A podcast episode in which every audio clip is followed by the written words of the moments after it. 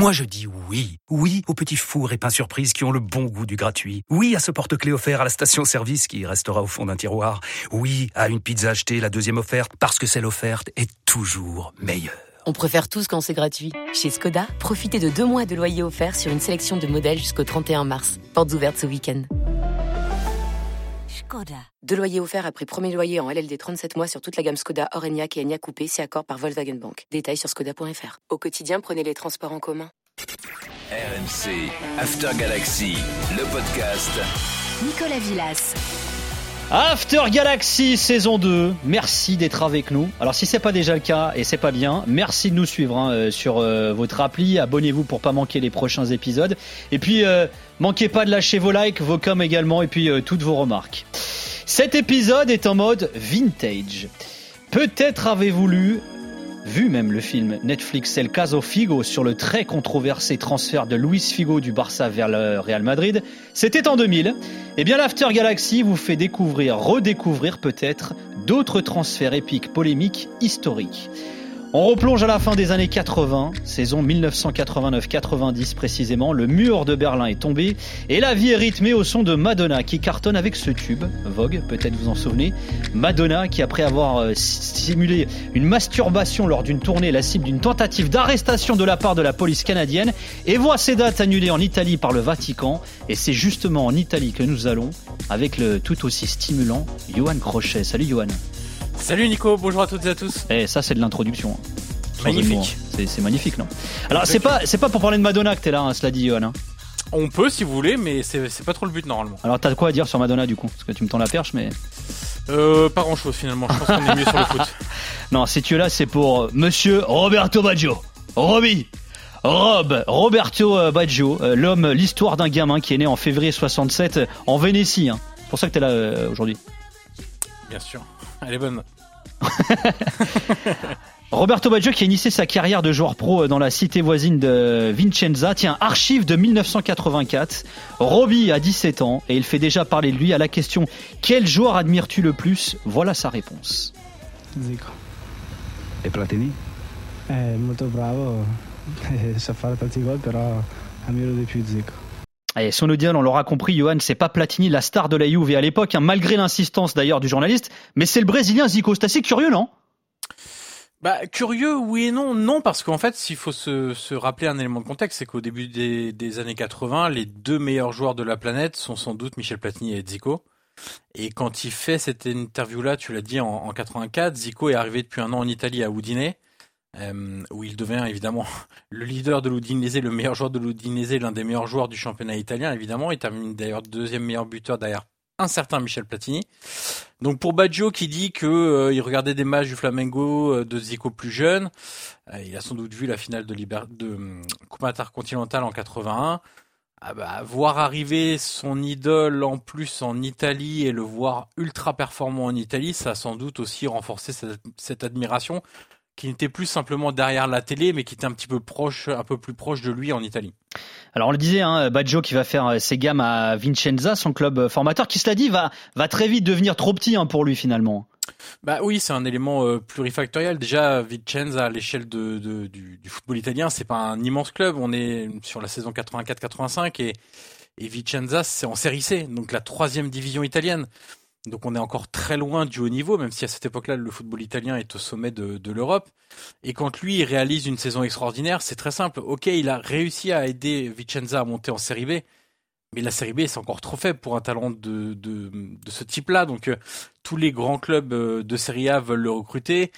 Euh, c'est assez clair rapidement que Vicenza pourra pas garder un tel talent. C'est l'histoire de plein de de bons clubs italiens qui finalement à l'échelon intérieur ne peuvent pas lutter face à face à des, des, clubs de plus grande renommée avec des plus grosses possibilités financières avec un, un, programme sportif beaucoup plus intéressant aussi pour les joueurs. Donc c'est logique de le voir euh, signer à la Fiorentina. Il y signe même d'ailleurs avant la fin de la saison 84-85 et finalement cette décision là alors c'est toujours un peu délicat de l'affirmer comme ça, mais c'est presque une bénédiction pour lui parce que euh, quelques jours, quelques heures après avoir signé ce, ce, ce, fameux contrat avec la Fiorentina, il se blesse très gravement euh, au genou. Alors c'est euh, vers la fin du championnat, c'est la 29e journée de, de Serie A, de Série C. À l'époque, il y a que 34 équipes, 34 journées. Donc voilà, on est vraiment sur la toute fin. C'est début mai et, Vicenza accueille Rimini. Alors, pour la petite anecdote, Rimini entraîné par un certain, le sais-tu, mon cher Nicolas? Non, alors là, c'est Qui était entraîné Rimini? Arrigo Sacchi.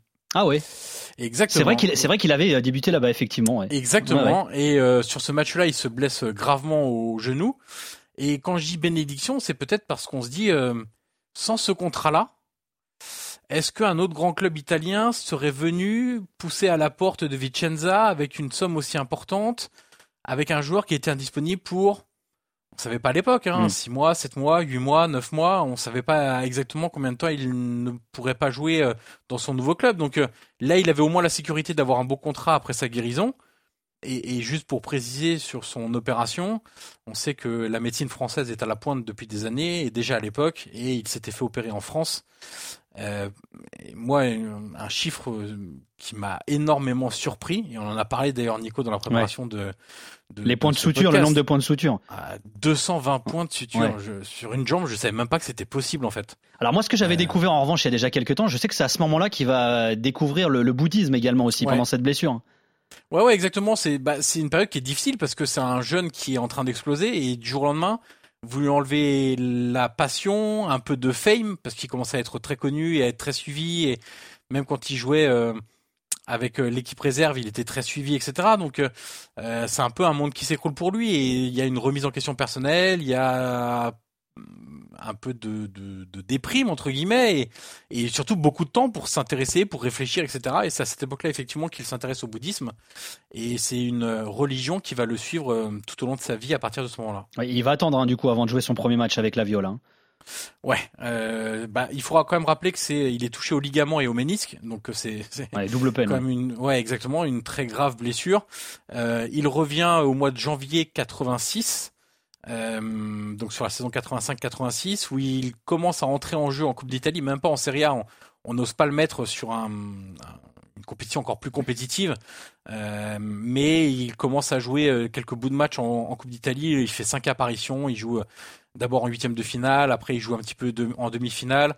Bon, euh, on sent clairement que c'est une reprise en douceur et je, mais la, prudence pouvait être tout à fait comprise à l'époque vu la très grave blessure qu'il venait d'avoir. Et à Florence, hein, l'ascension de Baggio va se poursuivre. En 1988, il célèbre sa première cape avec la Nazionale et quelques mois plus tard, en avril 89, il marque pour la première fois avec euh, sa sélection lors d'un amical face à l'Uruguay. Fra gli undici comunque andava vista la novità Baggio. Il ragazzo non ha giocato secondo quelle che sono le sue potenzialità, ma ha trovato comunque il modo di mettersi in evidenza con un gol che solo i campioni di razza possono realizzare. E non solo il gol, Baggio si è mosso su una vasta zona di campo, ha toccato molto spesso palla di prima, che è caratteristica dei più bravi, e ha detto, a nostro avviso, che è su di lui che bisogna puntare per il futuro. Le gamin n'a pas pu montrer toutes ses qualités, mais il a marqué un but de champion et pas que le but, dit le journaliste qui présage, hein, c'est sur lui qu'il faut miser pour l'avenir. Alors, Johan, c'est au cours de cet été 89, hein, d'ailleurs, que commencent à, à, surgir les premières rumeurs de la possibilité d'aller euh, vers la Juve pour Roberto Baggio. Hein. Ouais, il y a, d'abord la Juve. Alors il n'y a pas que la Juve, mais il y a essentiellement la Juve. En fait, c'est simple, c'est que cette équipe de, de, Turin est orpheline de, de, Michel Platini depuis deux ans, et on sait qu'à la Juve, les, les, équipes qui marchent sont des équipes qui sont tirées vers le haut par une individualité très forte. Il n'y avait pas que Michel Platini dans l'équipe euh, au milieu des années 80 qui a, tout gagné, mais quand même il était euh, ultra important. Et donc la Juve se cherche un nouveau maître à jouer en fait, une sorte de euh, comme Michel Platini entre le numéro 10 et le second attaquant, capable de marquer beaucoup de buts, capable de débloquer des situations, capable de tirer tout le monde vers le haut. Et donc ils avaient euh, réussi à, à individualiser euh, une recherche très précise sur Roberto Baggio. Alors la Juve en plus est dans une période où ils n'ont pas de résultats, ils veulent lancer un nouveau cycle victorieux. On verra que ce sera pas si simple que ça, mais euh, pour autant, malgré cette volonté-là et des débuts d'échange, euh, le transfert ne se fait pas l'été 89, mais ce qui est certain, c'est que c'est une, une affaire qui va être en filigrane de toute la saison. 89-90, la rumeur qui refait surface à intervalles réguliers. elle prend en plus d'autant plus d'épaisseur que, élément de contexte important, la Fiorentina sur le plan financier n'est pas au mieux. Il y a des personnes qui s'intéressent pour racheter le club aux propriétaires du moment. les propriétaires du moment se disent bah on peut sans doute faire un record de transfert avec Roberto Baggio donc ça peut être intéressant pour nous économiquement donc tout ce contexte-là fait que hum, cette, cette rumeur Baggio à, à, la Juve et de l'intérêt de la Juve va suivre toute la saison 89-90. Et alors pour bien comprendre hein, le contexte de ce transfert à venir euh, de, de, Roberto Baggio de la Fiorentina à la Juve, il faut savoir qu'il y a une vraie rivalité entre ces deux clubs. E questo istante fischia la fine Mattei 0 a 0 tra Fiorentina e Cagliari a te la linea. Lo scudetto è stato vinto dalla Juventus, quindi nessun spareggio, scudetto subito alla formazione bianconera, un'altra stella sul petto dei giocatori juventini che conquistano così il loro ventesimo titolo. Multiplex radio de la dernière journée de la Serie A saison 81-82. Alors le titre hein, se joue entre la Juve et la Fiorentina au cours de cette dernière euh, journée. Et alors Johan, les événements euh, de cette ultime journée justement vont tendre les rapports entre ces deux clubs. Hein? Ouais, il y avait déjà une petite rivalité naissante, mais c'était pas hum, c'était pas immense, ça avait rien à voir avec d'autres rivalités en Italie, mais c'est vrai que cette saison 81-82, c'est le début de, je sais même pas si on doit l'appeler encore rivalité à ce moment-là, parce qu'on est quasiment dans la haine euh, féroce des Florentins pour euh, pour la Juve. Alors tu l'as dit, euh, on l'a entendu dans, dans, dans le son, euh, avant la dernière journée de championnat, les deux clubs sont en tête du classement, et à l'époque, ça se départage pas à la différence de but général ou à la différence de but particulière. Si deux clubs arrivent en tête, il y a ce qu'on appelle un spareggio, qui est un, un match d'appui, euh, où en gros, bah, c'est la finale. Voilà, les deux qui sont en tête euh, doivent se départager sur un seul match. Euh, sauf que ça n'arrivera pas, puisque lors de cette 30e et dernière journée de, de Serie A 80-82, euh, la Fiorentina va à Cagliari, qui en plus doit, alors pas forcément gagner, mais au moins prendre des points pour euh, tenter de se sauver. Ils sont à la lutte avec Milan et avec Bologne pour ne pas descendre. Et la Juve, eux, ils ont un déplacement plus simple à Catanzaro qui qui est bien placé, qui est 7 8 mais qui a vraiment plus rien à jouer. Ils peuvent absolument plus rien espérer. Donc on se dit bon, est-ce que ils vont vraiment être à fond sur ce match-là? Et puis vous savez, en Italie, euh, on sortait déjà d'une très grande crise du Totonero avec euh, des matchs truqués, euh, où c'était très compliqué, où il y avait toujours beaucoup de suspicions sur les rencontres de fin d'année, là où doivent se décider les les trophées, les, places importantes du championnat, les les les soft, enfin éviter la relégation, etc. Donc euh, il y avait beaucoup d'interrogations et une vraie excitation avant cette dernière journée. Et pour le résumer de, de la façon la plus simple possible, lors du match de la Fiorentina, qui se termine par un 0-0, qui est une mauvaise opération pour la Fiorentina, euh, la Viola marque un but par Graziani qui est refusé pour une faute d'un de ses coéquipiers euh, sur le gardien de, de, de Cagliari. J'ai revu les images.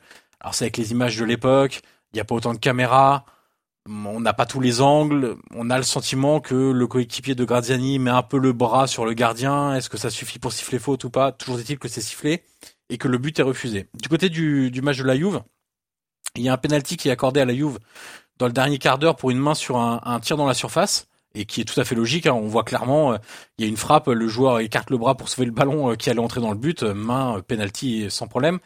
Mais finalement, ce qui fera le plus parler, c'est même pas le but refusé à la Fiorentina, c'est pas ce penalty là, c'est euh, le coup de coude de Brio qui était défenseur de de la Juve dans le visage d'un attaquant de Catanzaro en première mi-temps ça avait lieu dans la surface où là les images sont assez nettes même si encore une fois on n'a pas la on parlait pas de HD de UHD etc à l'époque de 4K et tout ce qui s'ensuit euh, et l'arbitre décide de pas siffler penalty et quand les Florentins découvrent ça dans les images de la Domenica Sportiva qui est l'émission phare de la télévision italienne c'est en fait, ça n'a même pas de comparaison en France. Alors, on aurait tendance à dire téléfoot pour la longévité, mais c'est bien plus que ça.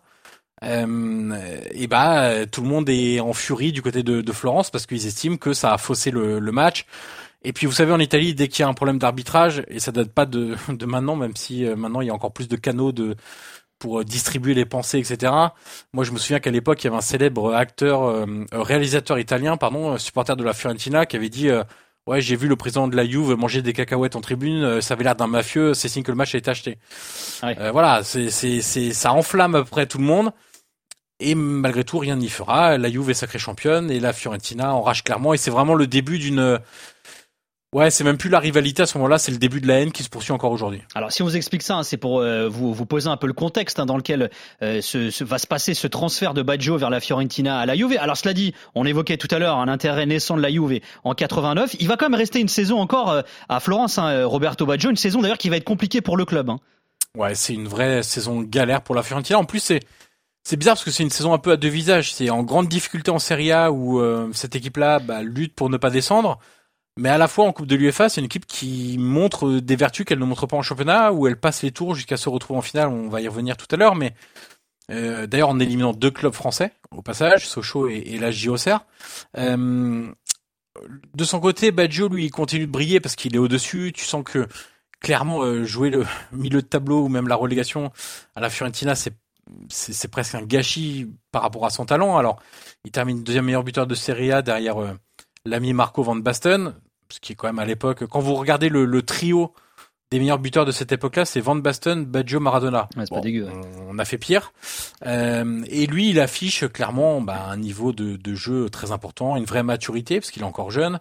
Et tous les gros clubs italiens, on va y retrouver évidemment la Juve, s'intéressent à lui. Et donc, dans cette saison-là, où en plus tout va, enfin quasiment tout va mal, puisqu'ils vont quand même en finale de la Coupe de l'UEFA, mais pour la Fiorentina, ben, il y a déjà ce qu'on connaît aujourd'hui finalement le folklore autour du des, des transferts de joueurs, c'est-à-dire que dès janvier 80. Ouais, mais là, là, ce qui est fou, c'est que ça prend une, une dimension telle que ça va jusqu'à la Fédé italienne qui le convoque et tout. Enfin, Raconte-nous ça, mais c'est complètement ouais, fou ce qui se passe. Peut-être parce qu'il y avait une régulation qui était plus importante à l'époque et qu'à l'époque on par exemple, cette sorte de fédération, euh, pour pour la raconter, les rumeurs sont de plus en plus présentes au moment de la saison 89-90 et à la fédération, on se dit, attendez, est-ce que il s'agit pas d'une d'une tentative de déstabilisation de Baggio ou de la Fiorentina, euh, euh, voilà, parce que c'est pas possible qu'on en parle autant et que à chaque fois que Baggio prend la parole, il dit moi je veux rester à Florence. Donc euh, il décide à la, à la, fédération de convoquer Roberto Baggio via une cellule spécialisée de la fédération et de l'interroger en lui disant mais qu'est-ce qui se passe? Est-ce que c'est vrai qu'il y a déjà un accord avec la Juve comme les des rumeurs le laissaient présager, etc. Et lui dit non, moi, moi, j'ai pas rencontré les dirigeants de la Juve. D'ailleurs, j'ai pas rencontré ceux du Milan non plus, parce qu'il y avait des rumeurs sur Milan aussi à l'époque.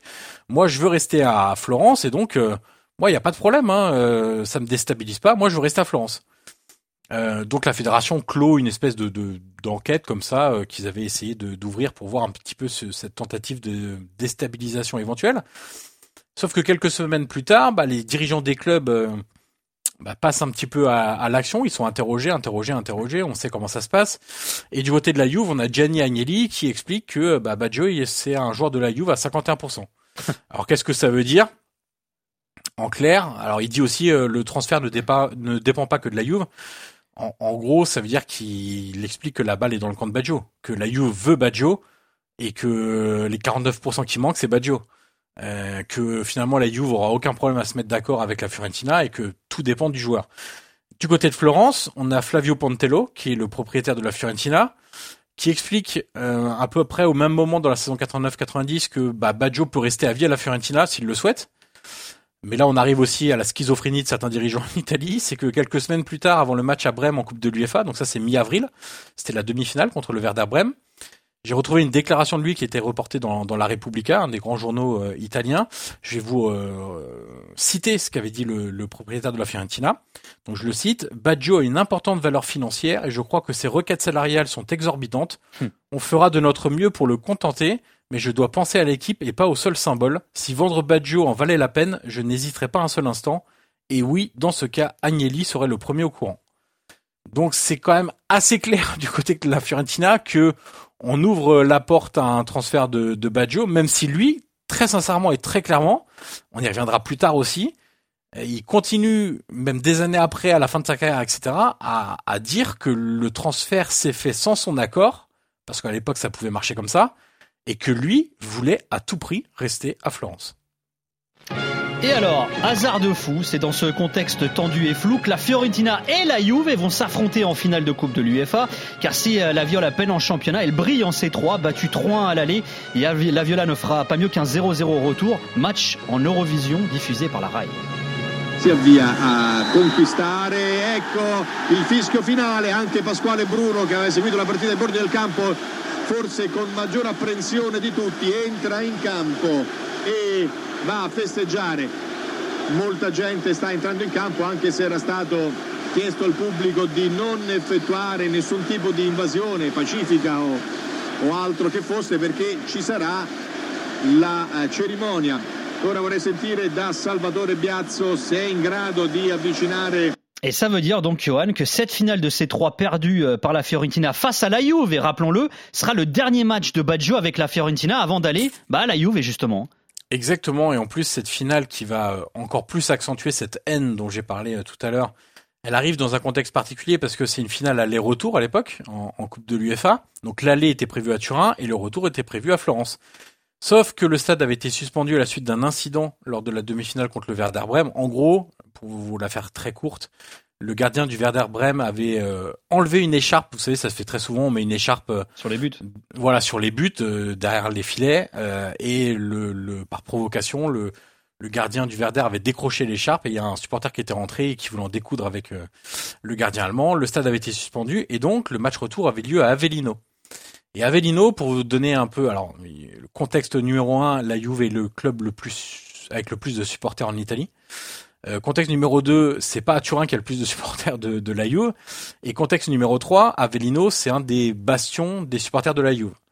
Euh, donc euh, du côté de Florence, quand on a vu que le stade de son soi-disant match à domicile était à Avellino, euh, c'était la double peine. C'était quasiment un deuxième match à l'extérieur parce que ça se déroulait dans une région où il y a énormément de fans de la Juve.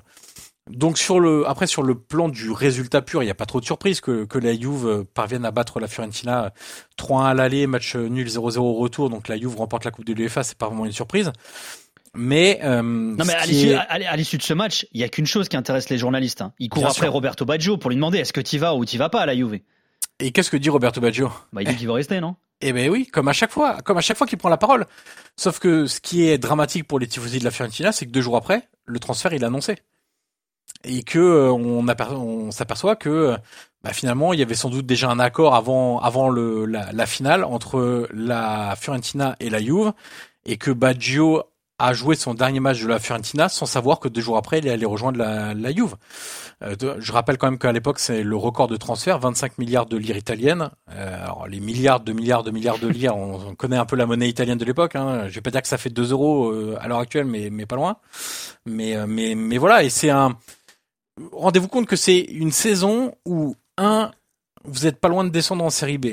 Deux, vous, certes, vous vous qualifiez pour une finale de Coupe d'Europe, mais vous la perdez face à un ennemi de chez ennemi, un énorme rival maintenant.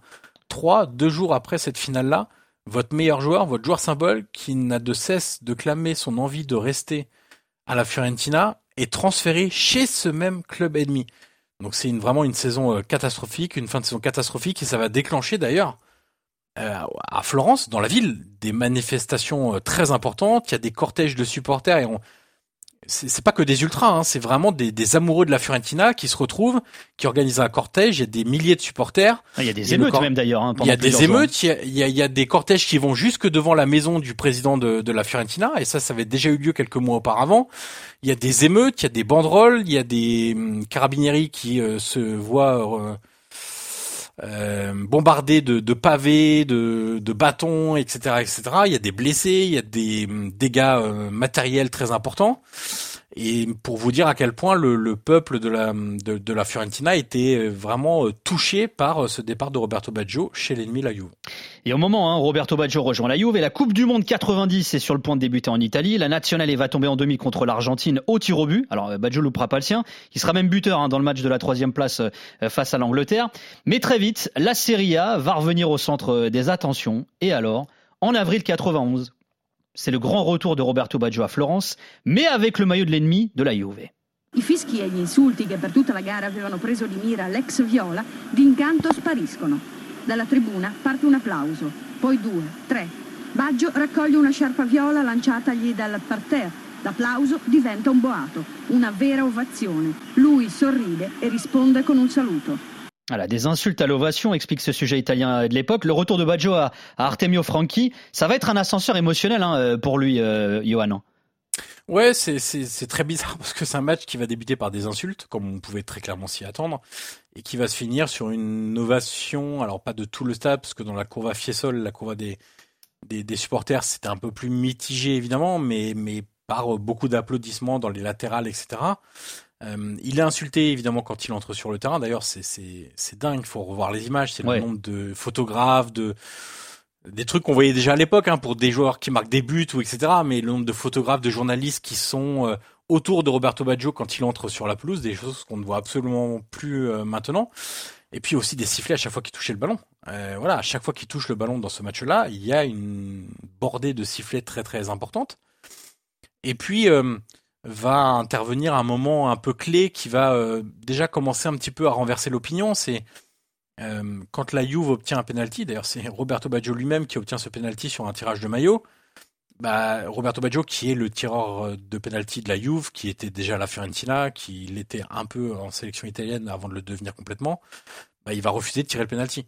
Euh, et, en plus, la petite cerise sur le gâteau pour la Fiorentina qui euh, mène un zéro à ce moment-là, c'est que euh, le coéquipier de Baggio qui va le tirer va le rater. Et donc la Fiorentina va finir par s'imposer un zéro.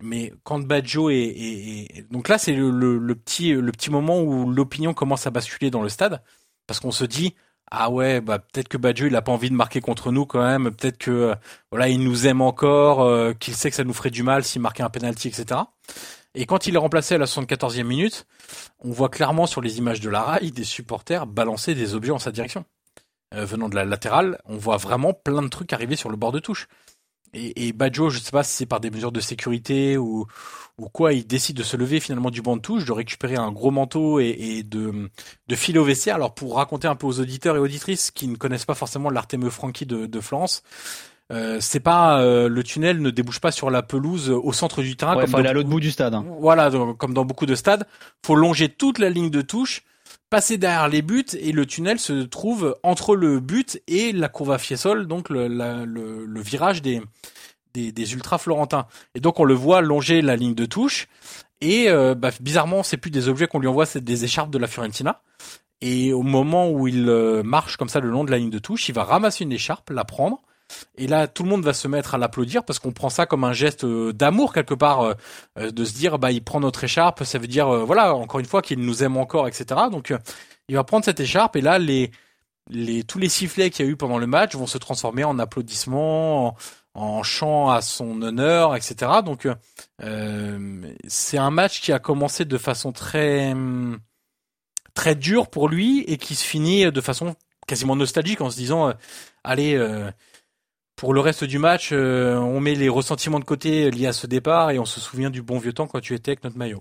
Et alors tu l'as dit, Johan, hein, euh, ce, match est aussi une histoire de, de penalty. La Fiorentina va remporter le match 1-0. Euh, Il y aura ce penalty que Baggio ne tirera pas. Et forcément, à la fin de la rencontre, la question que tous les journalistes avaient envie de poser à Gigi Maifredi, l'entraîneur de la Juve, était de savoir pourquoi Baggio n'avait pas tiré ce péno. Questa è una cosa che abbiamo concordato io e lui eh, in settimana. Lui aveva espresso questo desiderio anche perché poteva eh, sicuramente essere strumentalizzato in un senso o nell'altro. Siccome io dietro ho un, eh, uno che tira i rigori normalmente li fa che è De Agostini, non mi è sembrata una richiesta scandalosa e l'ho accettata. Voilà, Mike Freddy qui explique que c'était convenu d'avance entre lui et Baggio finalement. C'est ça, et on peut le croire ou ne pas le croire. Euh, du côté ah. de Florence, on vous dira, mais non, mais du côté de Florence, on vous dira que euh, le joueur euh, avait manifesté, euh, pardon, du côté de la Juve et de, l'entraîneur, on dira, voilà, il avait euh, décidé de pas tirer pour pas que ça soit instrumentalisé d'une façon ou d'une autre, etc., etc. À Florence, on peut avoir la vision un petit peu plus romantique en disant qu'il n'avait pas spécialement envie de marquer contre son ancienne équipe pour son premier match de retour à Florence. Alors est-ce qu'il faut regarder plutôt la réalité ou le romantisme, vaste question du, du football. Euh, en Italie et du côté de Florence, on était plutôt romantique, je pense. En tout cas, ça croit que la, la carrière de Baggio, c'est euh, c'est aussi une histoire de péno. Hein. Alors, on va attaquer un, un, moment que je n'aime pas raconter, mon cher Nico. Hein euh, tu parles sans doute d'un certain penalty en finale de Coupe du Monde. Euh... Ouais, mais tu vois, alors moi, ça me rappelle le, le, le tout premier son de ce, de ce, podcast quand il parle de Zico. Alors, c'était dans une interview à Placard où il avait expliqué qu'il était fan de Zico, qu'il regardait le Flamengo euh, de l'époque, et lui il disait, bah moi finalement. Euh, j'ai pas, euh, j'ai pas la haine d'avoir perdu contre le Brésil parce que euh, c'est, bah, c'est le pays de mon idole, c'est le pays de Zico, tu vois. Donc. Effectivement, mais évidemment que ça reste une cicatrice, ce tir au but raté, même encore à la fin de sa carrière, hein, même longtemps après sa carrière, il en, parle de ce penalty, mais c'est logique, ça a tellement marqué toute l'Italie, ça l'a marqué lui, parce que comme tu le disais, lui, il attendait ce match face au Brésil. voilà, c'est lui qui adore le football sud-américain et brésilien il avait envie de briller, etc. Donc euh, lui en plus qui était plutôt un bon tireur de penalty, il faut quand même le, le, dire aussi. Alors sauf en, en, fin de carrière où à Brescia il en rate quand même 7 sur les deux dernières saisons avec Brescia, ce qui est quand même assez colossal. Mais euh, mais d'ailleurs même dans cette Coupe du Monde là, hein, Nico, euh, il marque un penalty en prolongation en huitième de finale contre le Nigeria qui donne la victoire à, à, à l'Italie. D'ailleurs en le tirant du même côté que celui raté en finale. Et puis euh, Nico, euh, en, préparant cette, euh, ce, podcast, je suis retombé sur un penalty et on va faire une petite dédicace très rapide à Gilbert Bribois, puisque Roberto Baggio avec Milan avait marqué un penalty à Strasbourg, en pas d'Europe, à Alexander Wenzel. Voilà, quand il était à Milan. Donc voilà, il a, c'était un, un, vrai spécialiste des penalties et très sincèrement en Italie, au moment où Baggio s'élance, ah, tout le monde se dit allez c'est bon la séance va continuer parce que Badjo on le connaît quoi. Même s'il en a raté quelques-uns de toute façon personne n'a 100% de réussite euh, sur les tirs de penalty mais ou de tirs au but. Mais tout le monde était assez confiant et, et c'est peut-être ça le, le, plus gros drame c'est que ton meilleur joueur et ton joueur qui est le plus capable sur penalty est finalement celui qui qui rate le tir au but décisif pour revenir à cette saison à 90-91 la première de Badjo à la Juve euh, alors, euh, championne d'Italie en titre, hein, la Juve, au moment euh, où il arrive. La saison, elle va être très très difficile hein, pour la Juve qui a beaucoup investi sur Baggio en plus. Hein. Ouais, et pas seulement sur Baggio d'ailleurs, parce qu'il y a un très gros recrutement qui est fait. Il y a Baggio, on vient de, l'expliquer. Il y a quand même le champion du monde Thomas Hessler, le milieu de terrain allemand, qui vient d'être sacré euh, lors de la Coupe du Monde 90 en Italie. Il y a le Brésilien Julio César qu'on connaît puisqu'il était à Montpellier en France. Très agressif. et il y a aussi le jeune Paolo Di Canio, euh, qui à cette époque-là n'est connu que pour son versant footballistique. Euh, donc il y a, on va dire quoi tu veux parler. Non, je sais pas non plus. C'est une histoire de, de bras. Euh, euh lui, euh, pas de bras, pas de chocolat, ça aurait été mieux d'ailleurs. Ouais, ouais, mais mais voilà, le, le, recrutement est quand même très très ambitieux et et, et il faut le dire très clairement, c'est c'est c'est une faillite cette saison parce que déjà tu commences par une lourde défaite en Supercoupe d'Italie 5-1 à Naples. Donc histoire de bien lancer la saison contre un rival. Et ensuite, euh, la première partie de saison, c'est pas trop mal, mais c'est pas génial non plus. Il y a très gros manque de régularité dans les résultats. Et la phase retour en Serie A, quatre victoires sur la phase retour. Ah oui. Défaite dans le derby de Turin, défaite contre Milan, l'Inter, la Fiorentina, la Lazio, le Genoa, la Sampdoria. Enfin, c'est une catastrophe, euh, catastrophique saison. Il termine septième, pire classement sur 30 ans. Euh, à ce moment-là, évidemment. Euh, et ils échouent en demi-finale de la Coupe des Coupes contre le Barça. Ça, ça peut à la limite un peu plus se comprendre ou euh, être moins synonyme d'échec que le reste de la saison. Mais c'est une énorme faillite parce qu'à à, l'époque, j'ai retrouvé le chiffre. Alors, il faudrait reprendre l'équivalence entre les monnaies à cette époque-là et c'est toujours un petit peu difficile. Mais ils investissent 70 milliards de lire la Juve sur le mercato et c'est vraiment colossal. et finalement, c'est la première preuve que bah, investir euh, beaucoup d'argent sur des joueurs, ok, mais ça te donne pas forcément une saison aboutie à la fin en termes de, de prestations déjà et en termes de résultats aussi. Pour en revenir à Baggio, il laissera quelle marque à la Juve et euh, au final, lui, l'ancien Florentin? C'est un peu difficile parce que déjà, quand on parle de grands joueurs dans des grands clubs, c'est toujours difficile de faire un classement. Parce qu'en fait, il y a tellement de grands joueurs qui passent dans les grands clubs. C'est comme au Bayern. Qui mettre au premier au Bayern Qui mettre au premier au Barça? Qui mettre au premier au Real, qui mettre au premier à la Juve. Non, mais il y a des données objectives qui le situent dans l'histoire de la Juve. Voilà, exactement. Les, les, les, données objectives, c'est en gros la qualité des matchs joués dans l'ensemble, le, le talent. Voilà, quand on parle de Fuori classe et en Italie, on pense immédiatement à des joueurs comme Baggio, comme Totti, comme Del Piero. Voilà, ça fait partie des, des joueurs qui étaient extraordinaires. Il y a évidemment le Ballon d'Or 93. Ça, c'est c'est évident. Alors euh, la Juve a connu quand même beaucoup de, de ballons d'or. Platini, c'était quelques années auparavant. Euh, mais ça compte aussi. Il y a le fait qu'il soit dans les meilleurs buteurs de l'histoire du club. Il y a le fait qu'il ait été aussi capitaine, qu'il ait remporté des trophées. Peut-être pas autant qu'espéré, mais il en a gagné quand même. Il en a gagné que 3 en 5 ans finalement à la Juve.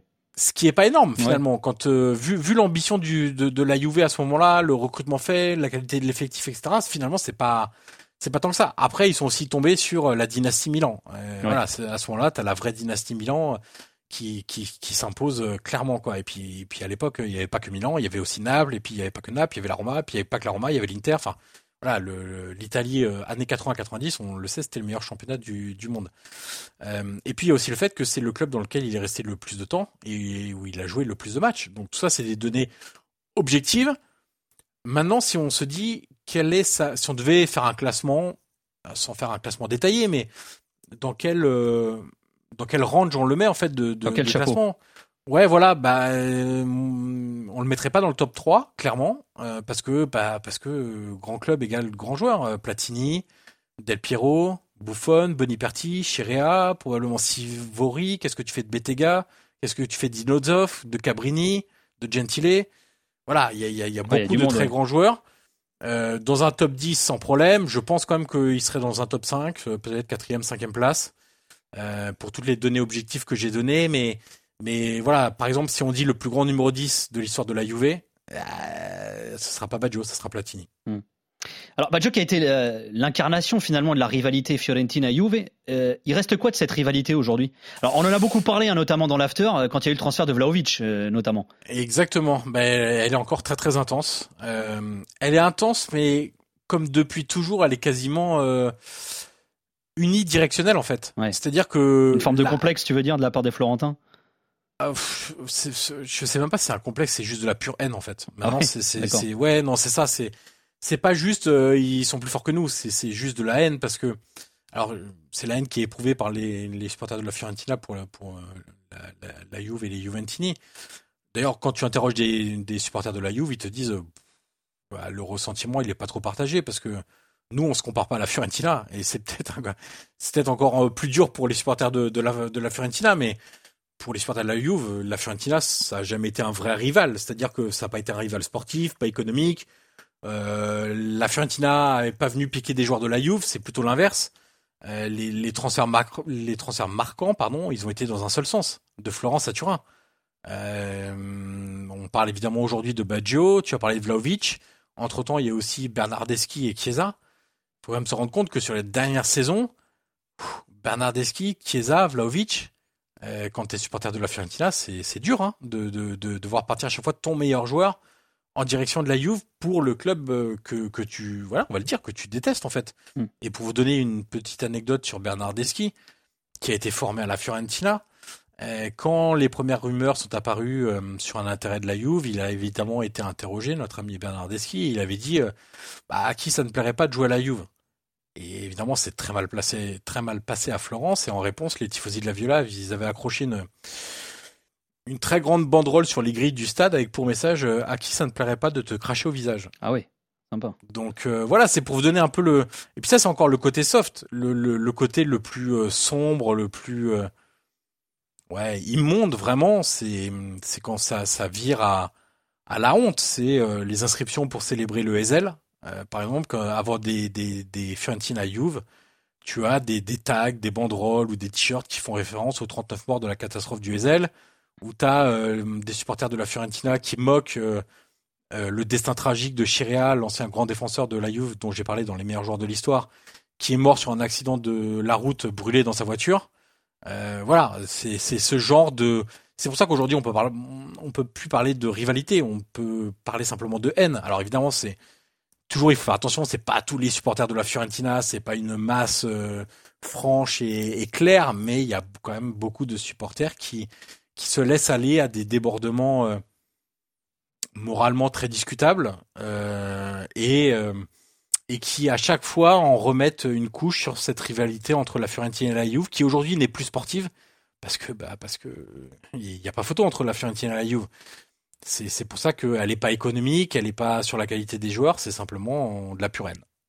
Eh ben merci beaucoup Johan Crochet nous avoir éclairé sur euh, ce transfert euh, houleux qu'il y a eu en Italie. Il y a, il y a donc euh, pas mal d'années maintenant euh, de Et on Roberto peut, Baggio. on Ouais, peut quand même conseiller aux gens d'aller voir, euh, parce qu'aujourd'hui on a des outils pour ça, d'aller voir des, des vidéos de ce que faisait Roberto Baggio à l'époque. Ah bah oui. Alors pas seulement à la Fiorentina, à la Juve, mais même quand il est passé à Bologne, à Brescia, quand il a fini sa carrière à Milan, à l'Inter, euh, en sélection nationale italienne, évidemment. Regardez vraiment pour Ouais, ceux qui c'est- ne connaissent pas assez ce joueur, mais Merveille c'est- de joueur. ouais. C'est un joueur euh, extraordinaire, beau, élégant, euh, comme on n'en fait plus beaucoup parce que le jeu n'autorise plus trop ce genre de profil.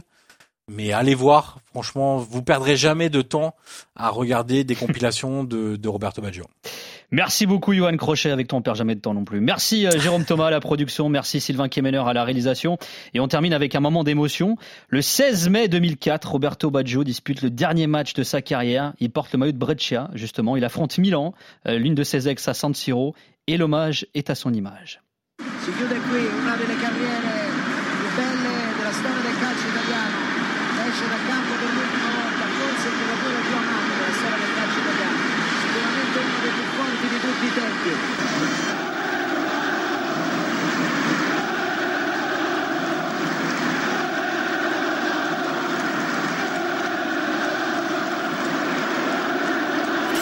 RMC After Galaxy, le podcast.